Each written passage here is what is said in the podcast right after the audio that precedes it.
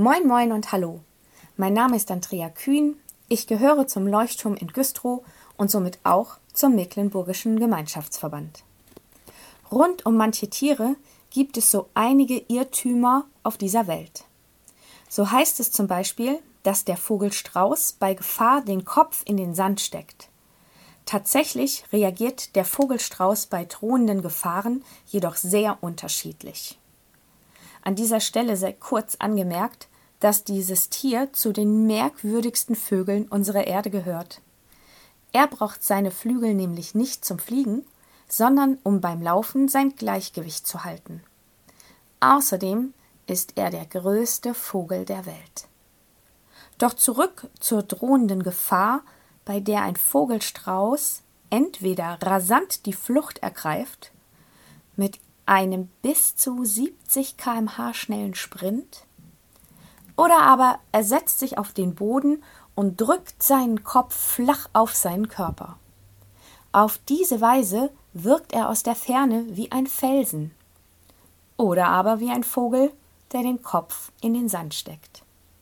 Und ich befürchte, dass wir dieses Bild deshalb so lieben, weil wir uns genau danach sehnen.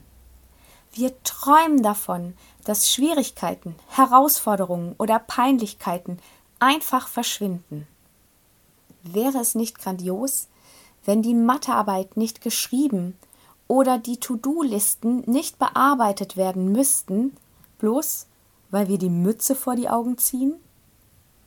Wäre es nicht wunderbar, wenn der Geschirrspüler nicht ausgeräumt oder das Unkraut nicht gezupft werden müsste, einfach weil wir im Bett die Decke über den Kopf ziehen. Und wie erleichternd wäre es, wenn die dicke Spinne an der Wand oder der anstrengende Magen-Darm-Virus oder die zermürbende Frage nach der Zukunft einfach verschwinden würden, sobald wir uns die Hand vor die Augen halten. Doch Ängste, Sorgen oder Löwen in der Savanne weichen nicht, indem man den Kopf in den Sand steckt.